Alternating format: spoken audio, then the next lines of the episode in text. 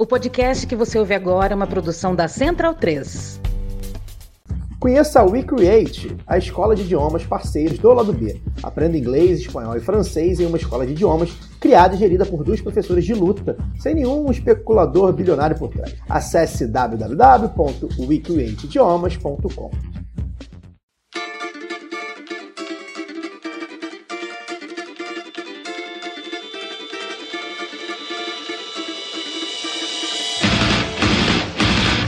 Olá, ouvintes da Central 3. Sejam bem-vindos, eu sou Fernanda Castro e esse é o seu Lado B Notícias, o semanário de notícias do Lado B do Rio, com temas que precisam de uma atenção maior, mas de forma mais objetiva. Para ouvir o formato tradicional de debates e entrevistas, continuem ligados no nosso programa de sexta.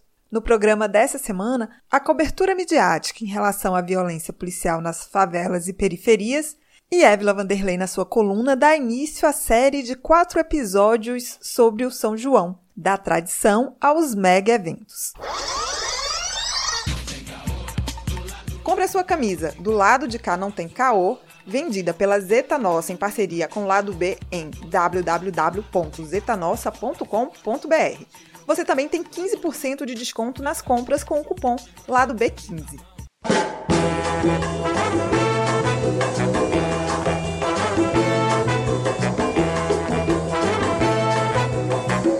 Diante dos crescentes casos de operações policiais nas favelas do Rio de Janeiro, a mídia empresarial brasileira exerce uma cobertura que fortalece os discursos e as práticas de violência. Para falar sobre esse tema, eu converso com Tatiana Lima. Ela é jornalista, doutoranda em comunicação e mestre em mídia pela UF, Universidade Federal Fluminense. Pesquisa, disputa e construção de narrativas sobre favelas e periferias do Rio através da comunicação comunitária. É repórter especial no Rio On Watch.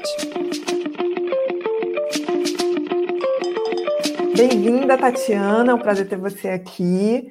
Para começar, vamos falar sobre esse último episódio que aconteceu, infelizmente, no último dia 24, que foi mais uma chacina no Rio de Janeiro, né? É a terceira operação mais letal do estado.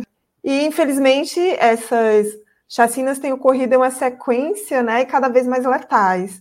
E aí eu queria que você comentasse para a gente como tem sido o papel da mídia e também ao longo do tempo em relação à cobertura que realizam sobre esses eventos? Então, é bem complexa essa pergunta, mas eu acho que dá para a gente pensar aí num saldo sobre os 40 anos de mídia aqui no Rio, né? A mídia, ela tem um papel fundamental na construção da linguagem da violência. Tanto a linguagem da violência que está dentro dos jornais, como a linguagem de violência que está na nossa sociedade, na nossa conversa, na conversa em casa, no bar. Eu vou dar um exemplo que eu sempre gosto de trabalhar com algo concreto para falar sobre o serviço é, importante que a mídia faz, mas também o desserviço que a mídia faz. Existe uma matéria da década de 80, se eu não me engano, 86, 87, falando sobre o aumento da violência no Rio de Janeiro, né? Essa pauta que nunca acaba. Nessa notícia, o secretário de Segurança Pública da época, que não vou nem citar o nome, porque isso não é o importante. Esse secretário, em entrevista para um dos jornais de maior respeitabilidade, maior audiência é, dentro do Rio de Janeiro e fora, né? Ele diz o seguinte: que precisa se é, vigiar as fronteiras, porque o Brasil é um país continental, que entra muitas armas no Rio de Janeiro e que isso não é de responsabilidade da Secretaria de Segurança Pública, etc, etc. O que, que o jornal, né, o jornalista, faz com essa declaração? Ele publica dentro de um episódio de violência no Rio, mas ele não questiona em nenhum momento essa declaração. E aí, se ele fosse fazer o trabalho simples de apuração, ele veria que nessa mesma declaração o secretário diz que 30%, por exemplo, do armamento que tem no Rio de Janeiro é de fabricação internacional. Beleza, mas ele dá o elemento para a própria pergunta. Se o problema é um tráfico de armas é, internacionais, como é que elas só são responsáveis por 30% do armamento encontrado no Rio de Janeiro? 70% do armamento encontrado é de fabricação nacional. E o repórter não questiona, ou aí a gente fazendo né, uma meia-culpa né, do repórter, talvez isso não tenha sido publicado pelo jornal. A mídia, ela simplesmente ela não aprofunda em nada. E eu não estou falando uma super investigação. Eu estou falando de uma pergunta básica. Ela simplesmente repercute o que uma figura pública disse, e assim ela vai construindo uma narrativa que no Rio de Janeiro já tem 40 anos sobre a violência, que o problema é sempre fora, não é interno, então você não traz esse agendamento da mídia, né? É, essa fiscalização dos órgãos públicos, dos órgãos internacionais sobre o que acontece de fato na cidade e no país você é, não traz uma. Vamos, vamos ver da onde vem essa munição. Essa munição está vindo da onde, né? O caso da Marielle ficou provado, se fez o rastreamento da munição que matou, executou a Marielle, e viu que era de desvio de armamento da Polícia Federal, se eu não me engano, ou do Exército. Agora, é, me desculpe se eu não recordo exatamente. Ou seja, o armamento e a munição está dentro do próprio país, só que não se faz investigação. E aí a mídia faz um desserviço, porque ela noticia o factual, ela produz uma linguagem da violência, ela cria uma narrativa que ela é, coloca quase como uma sobrepele no corpo, nas nossas mentes, sobre a violência, a realidade da cidade. As pessoas olham para o governo federal ao invés de olhar para o governo estadual ou até acham que é um problema insolúvel, já que é internacional, a gente está falando de tráfico internacional num país continental, e você não tem, assim, a cobrança dos atores políticos que deveriam ser cobrados. E aí, o Rio de Janeiro sendo a grande vitrine do país dessa cobertura nos dias de hoje, né? Que acaba forçando, ajudando e sendo quase uma relações públicas durante muito tempo principalmente no Rio de Janeiro, no período da pacificação, a mídia ela apareceu durante anos quase uma relações públicas, um porta-voz do governo estadual. Então, seguindo aí nesse caminho que você apontou, que foi de que a mídia ela exerce um papel aí de, formar opinião, de gerar sentimentos, né? E e é interessante a gente pensar que tudo isso ela faz articulada a interesses econômicos também, a questão de audiência, e esse discurso que ela gera da violência, que estamos em constante guerra, né? Que vivemos numa guerra, e aí parece que uhum. numa guerra é permitido tudo, né? E... É, tá do outro lado, né? Justamente.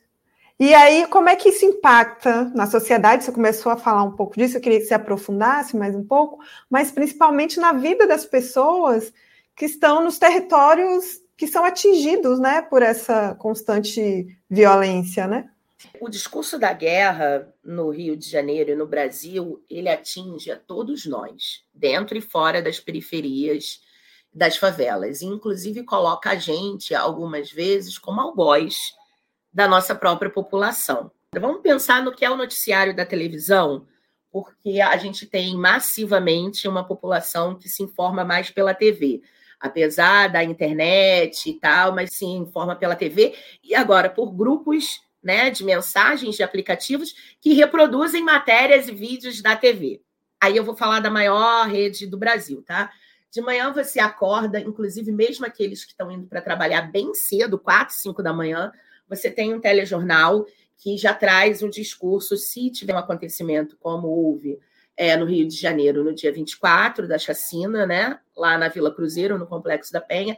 Então, quatro da manhã, quatro e meia da manhã, já está entrando ao vivo com notícia. Aí, por volta de umas oito da manhã, tem um noticiário local no Rio de Janeiro que também está falando sobre isso. Aí depois, por volta de oito e meia, você tem o noticiário nacional, né? O segundo do dia, tá naquela narrativa. Aí você tem os programas matinais que dão agora flashes sobre os assuntos mais comentados. Aí vem meio-dia, jornal local, mesma coisa.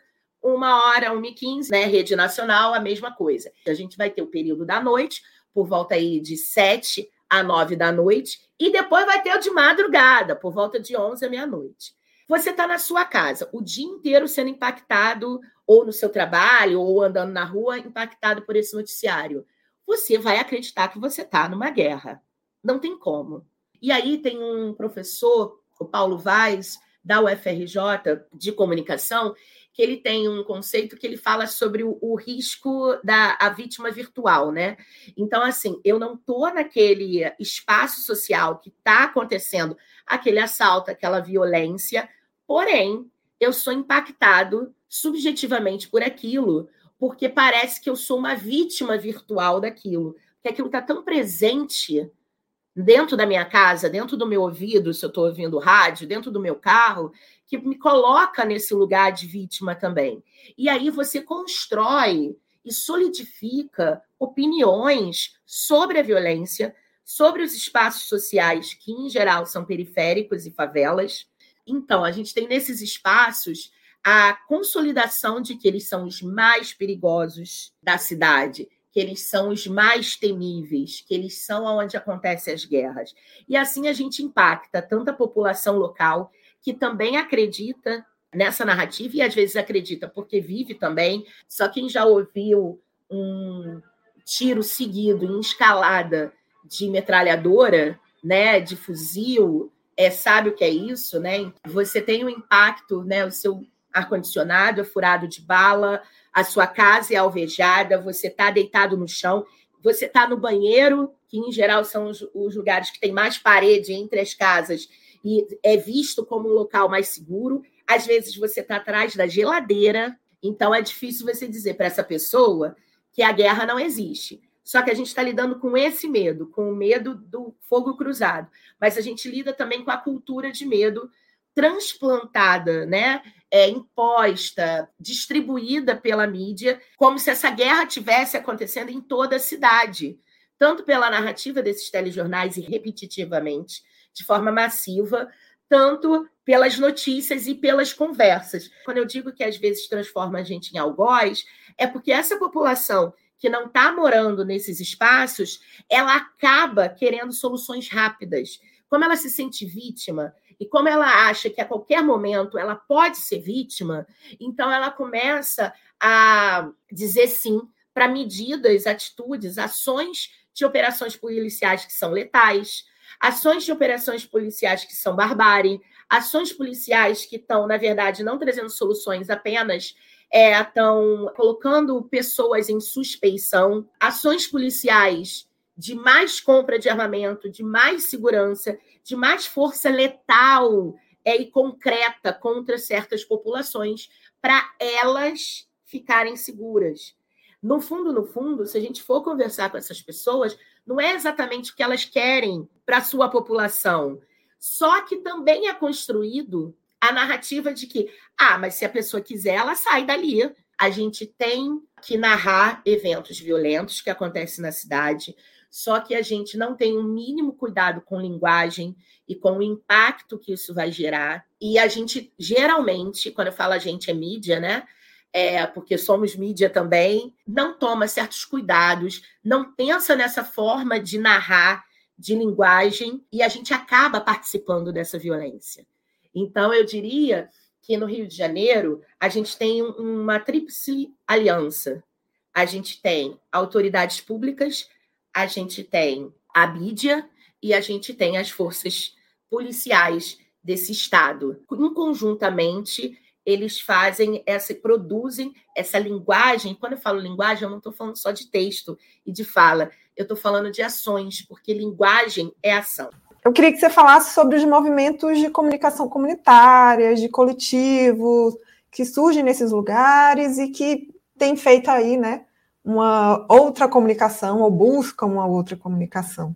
Eu pesquiso essas linguagens da comunicação popular é, nos, no, nas favelas do Rio de Janeiro há 10 anos. E dentro desses 10 anos, eu vi os coletivos de comunicação assumirem um papel crucial na produção de um contraponto e também de novas narrativas dentro das mídias a gente tem, por exemplo, o coletivo Papo Reto, que há dois anos atrás ele passou a fazer um calendário de tiros no complexo do Alemão. Inclusive, categorizando esses tiros. Então, assim, no calendário tinha quando era tiro, que você só ouvia assim um tiro, é, tinha o tiroteio, quando você percebia que era um tiroteio, tinha quando era tinha vítimas e quando tinha vítimas letais e tinha é, feridos. Quando a, um dos maiores canais é, de comunicação do Brasil ele vai fazer uma reportagem, um documentário sobre os 10 anos da pacificação no Complexo do Alemão, ele chama esses atores para falarem sobre isso. E a partir disso, se muda, digamos assim, pelo menos dentro daquele documentário, a narrativa. Estou falando do Papo Reto, mas a gente pode falar também do Labjaca, que é um laboratório de produção de, de, de dados audiovisuais no Jacarezinho ele foi fundamental, por exemplo, para mostrar sobre certas questões de operações policiais, mas também sobre a Covid.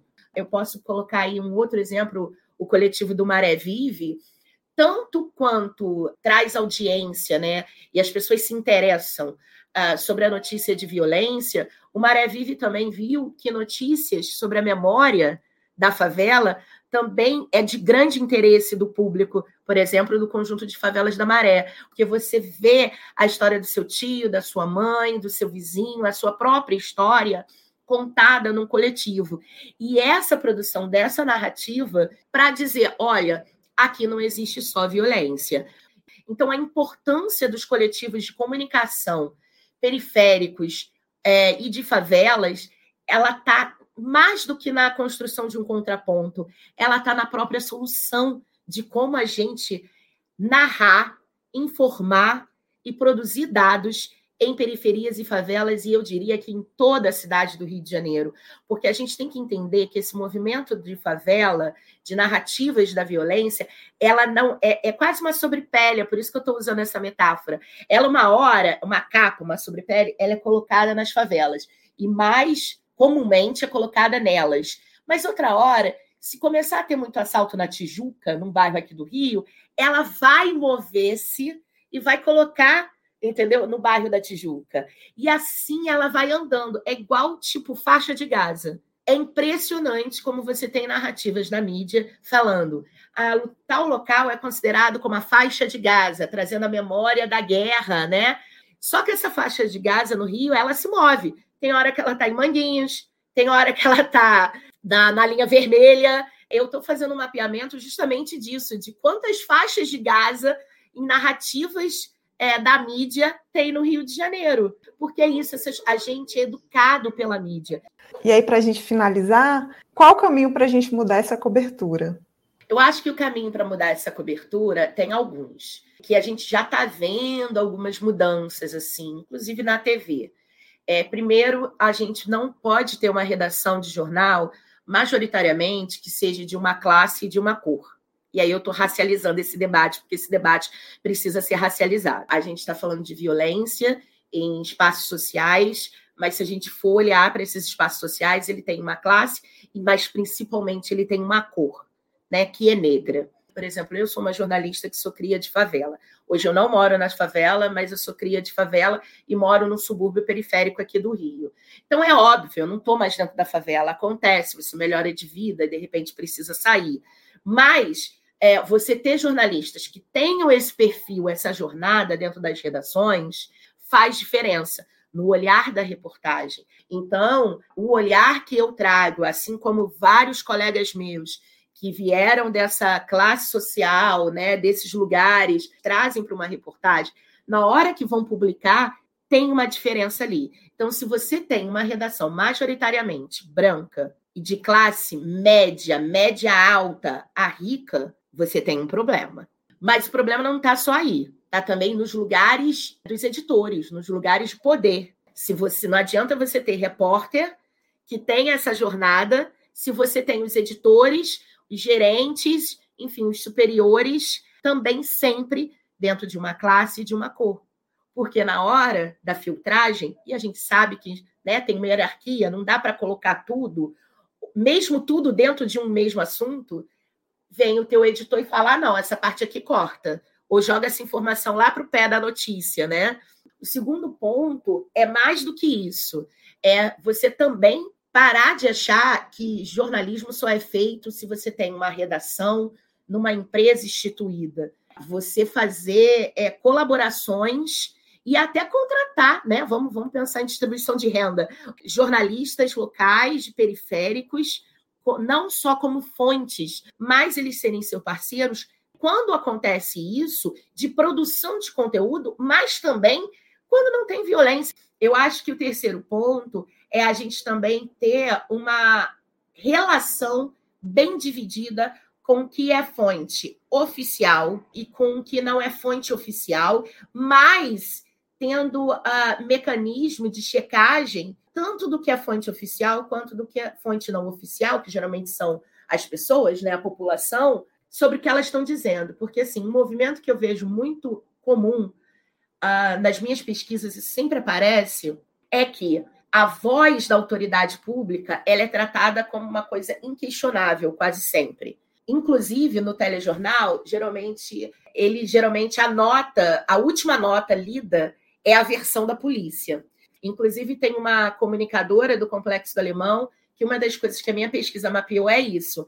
Ela parou de dar entrevistas em certos eh, jornais se lessem a versão da polícia.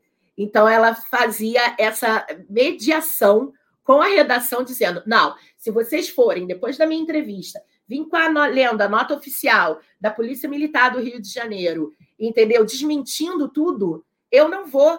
Porque eu sei, eu sou povo, eu sei que a, última coisa que as pessoas guardam é a versão da polícia. E em várias vezes ela conseguiu. Assim como as, muitas vezes eles só dão entrevistas se for ao vivo. Durante muito tempo no Rio de Janeiro, isso foi uma ação prática e tática de lideranças comunitárias e, e de jornalistas né, comunitários para terem a sua versão não cortada, não editada.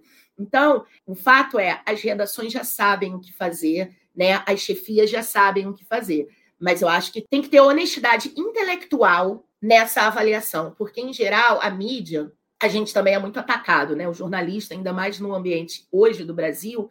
Então, a gente tem o hábito não só de transformar toda uma cidade em vítima virtual de um assalto, né, de um fato violento.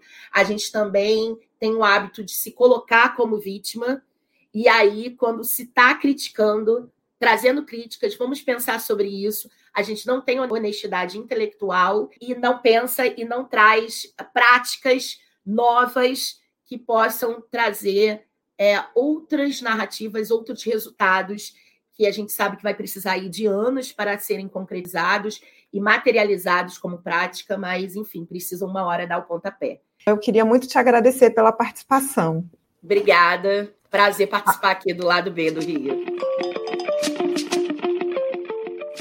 Ouvinte Lado B tem 10% de desconto na veste esquerda com o cupom Lado B.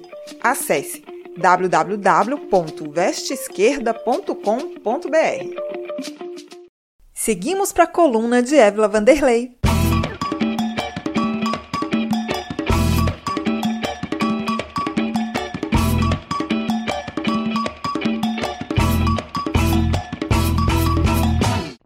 na época do ano da maior festa do Nordeste do Brasil.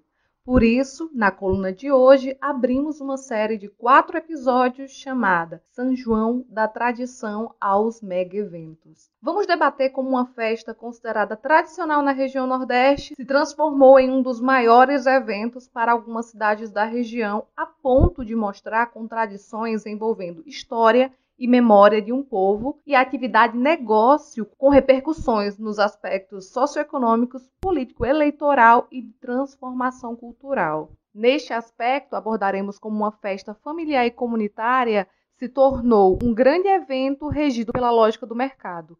Hoje, cidades nordestinas como Campina Grande, na Paraíba, Caruaru, em Pernambuco, Mossoró, no Rio Grande do Norte, Aracaju, em Sergipe, Teresina, no Piauí e São Luís, no Maranhão, tem sua economia voltada para esses eventos que são mais do que tradição, são eventos turísticos. Por isso, vamos falar com Elizabeth Lima, professora da Universidade Federal de Campina Grande e que escreveu o livro Fábrica dos Sonhos: A Invenção da Festa Junina no Espaço Urbano, originado através de sua tese de doutorado em Sociologia na Universidade Federal do Ceará e publicado pela editora Ideia em 2002. Professora, obrigada pela participação de hoje e para começar eu gostaria de saber como é que surge o São João como festa tradicional.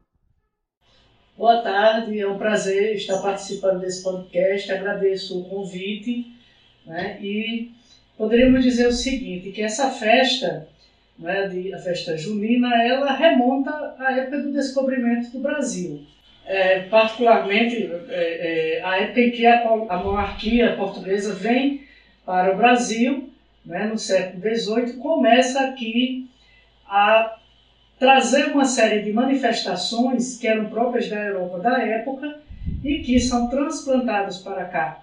Então, o povo vai, é, de, uma, de, uma, maneira ou de outra, é, reinventando muitas dessas práticas, inclusive as danças palacianas, quadrilê, né, que eram chamadas danças é, festivas e realizadas apenas em momentos de, de grande celebração da monarquia, acaba sendo usado pelo povo essa dança se transforma numa quadrilha. Então, muitos dizem, muitos estudiosos, inclusive da quadrilha junina, vão afirmar que a quadrilha que se dança hoje, que se dançou ao longo dessa, desses, dessas décadas no Nordeste brasileiro, nada mais seria que uma reminiscência da quadrilha, do quadrilê, que era uma dança francesa.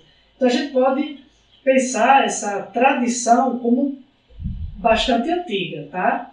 Mas no Nordeste ele vai ganhar uma figuração é, e, uma, e uma presença bem maior, de maneira que, é, principalmente ao, ao longo, aos longos das décadas de 50 e 60 para cá do século passado, é quando essas festas elas vão se notabilizar né, no Nordeste brasileiro, mas se inicia como uma festa rural. É bom que se coloque isso, que antes é, não era costume é, se comemorar as festas juninas nas cidades. Essas festas não eram festas urbanas, eram festas rurais, realizadas nos terreiros das casas, dos sítios, de todos os sítios espalhados pelo Nordeste brasileiro. E aí, ao longo dos, das décadas, é que ela vem ganhando novos sentidos e, novas, e novos significados, principalmente quando ela chega nos arraiais das cidades nordestinas, principalmente da Paraíba, de Pernambuco, do Maranhão e do Rio Grande do Norte, são as festas que se notabilizam mais como eventos turísticos. Tá? Então a gente pode pensar essa festa como algo que uh, sempre existiu, né? tinha diferentes importâncias, mas vai ganhar uma importância ímpar exatamente quando elas se eh, ganham esse conteúdo de espetáculo, de espetáculo no no interior e nas capitais das cidades nordestinas. Quando é que o São João deixa de ser uma festa do espaço rural e passa a pertencer principalmente às cidades? Olha, exatamente quando elas acabam por serem disciplinadas, dirigidas pelo poder local. No momento em que os políticos locais, principalmente os gestores públicos, os prefeitos, dessas cidades, particularmente em Campina Grande, que foi onde eu estudei mais, né, prometem, sinalizam construir um grande evento na cidade, transformar essa festa, né, que até então era rural, que até então era inicialmente até local, quando chega às cidades é localizada na periferia dos bairros, há um processo de centralização da festa para que ela seja realizada em um único local, qual seja um espaço produzido, não é, é, é, confeccionado, vamos dizer assim, pelos gestores municipais a partir de suas secretarias da cultura, da economia, e centralizam essa festa prometendo né, transformá-la em um grande evento turístico. Quando vem para a cidade, o que a gente vai observar é que vai acontecer uma diversificação, tanto do ponto de vista das atrações, como um todo, como principalmente é, no que diz respeito às músicas que vão ser tocadas né, durante a festa, durante 30 dias, de, 30 dias de festa. E essa música ela vai ganhar novos contornos, que não é mais tão somente o chamado forró pé de serra, mas vai acrescentar né, outros estilos, como o forró sertanejo, o forró universitário, né, e agora, muito fortemente, até o axé e os próprios representantes do sertanejo. Essa festa, a cada momento em que ela vai se espetacularizando, mais ela se torna não é, é, multifacetada no sentido de a, agregar outros elementos para além da própria, do próprio elemento da festa junina, entre aspas, né, tradicional. Um dos pontos debatidos no seu livro é como estas festas se constituíram em capital político eleitoral para alguns. Então, assim, queria saber por que, que para alguns políticos é tão importante o São João? Olha, a festa ela sempre foi, né, as festas públicas, as festas comemorativas, elas sempre foram um excelente palco para os políticos. Tá? Elas se caracterizam como um momento ímpar no qual o político ele vai ganhar visibilidade, né? sobretudo visibilidade. Então, exatamente o palco da festa, o momento em que a festa é inaugurada, o momento em que a festa ela é oficialmente aberta pelo político, ela é um momento exemplar de visibilidade e ele também, este gestor né, e seus prepostos, se utilizam, se apresentam como os grandes patrocinadores, incentivadores da festa junina. E aí isso é revertido, não tenho a menor dúvida disso, né, em bônus político, em capital político para esses mesmos gestores. Porque a festa, né, já, já dizia né, Maquiavel, né, no Príncipe, que você muitas vezes, oferecendo a festa né, e pão para o povo e o circo, você consegue acalmar as massas, alegrá-las, né, fazer com que elas. E a diversão e esses momentos de lazer têm sido muito profícuos né, para, exatamente para esses agentes políticos construir o seu capital e conseguirem não só se eleger, mas também continuarem no poder através de seus descendentes. A festa ela passa a ser utilizada tá, como moeda para os políticos, é, utilizada pelos, é, pelo, pelo, meio, pelo setor econômico, também ganha muito com a festa. Então, ela é a, de certa maneira, apropriada, eu digo isso na minha tese, que a, a festa junina ela foi apropriada como um bem político, econômico e cultural. Nesse sentido, ela é uma invenção desses três, né, é, dessas, desses três agentes, tá? que é o político, o, o, o empresário, a economia como um todo, e também os agentes culturais que vendem esse modelo da festa para criar uma identidade citadina para, para Campina Grande, no caso, que é esse cartão postal de ser a festa do maior São João do mundo.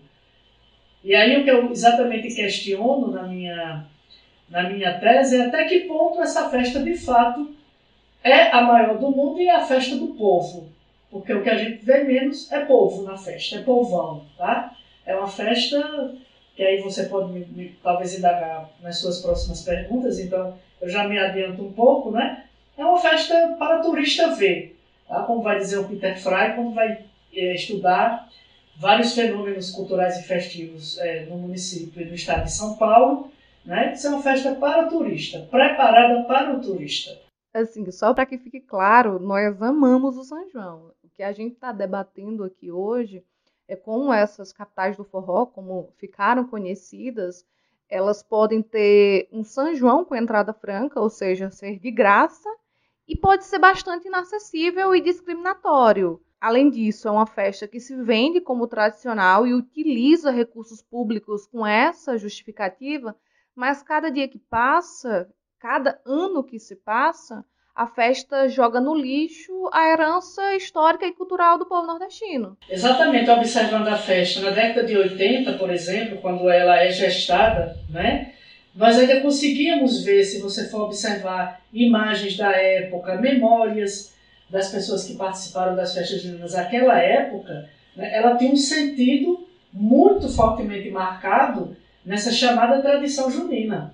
Só tocavam no Parque do Povo o forró pé de serra, as pessoas iam dançar, as barracas não tinham nenhum processo de disciplinarização, eram aquelas barraquinhas todas homogêneas, pequenas, onde você podia caminhar, ir e vir livremente. A questão da segurança também, você podia sair a hora que fosse do Parque do Povo e você não tinha risco nenhum de violência, como hoje, infelizmente, nós temos, e uns, de uns anos para cá. Ao longo dos anos, o que, é que a gente vai observar? O que vai acontecer é um simulacro de São João. Hoje o que nós temos é uma fantasmagoria. E é isso que eu digo no meu livro. Né? É uma fantasmagoria da festa, porque nela você não encontra mais os elementos da tradição junina. Você encontra uma miscelânea de barracas servindo os mais diferentes produtos alimentícios. Até para você ter uma ideia, até, até um restaurante chinês é montado no Parque do Povo. Vai agora você procure uma pamonha, uma canjica, você não encontra dentro do Parque do Povo. Tá? Você procure o, o quentão, você não encontra. Agora você encontra é, é, restaurantes que são montados dentro do espaço da festa, famosíssimos da cidade e, por sua vez, caríssimos. Então, é para o turista mesmo classe alta, não é nem o turista do interior do estado que venha para conhecer a festa, ele já sabe que não tem poder econômico para entrar naquele restaurante, porque ele é um restaurante famoso do centro da cidade. Então você entra para comer pizza italiana, você entra para comer comida chinesa, mexicana. Temos inclusive que tem restaurantes né, que servem a comida mexicana. E a gente procura algo daquilo que a gente chamava tipicamente junino e não se encontra. Isso sem falar, né, então, nas atrações. Atrações que cada vez mais afastam o, o forró pé de serra e o, o, o forró né, do Nordeste e para dar lugar a atrações não é, de sertanejos, de axé.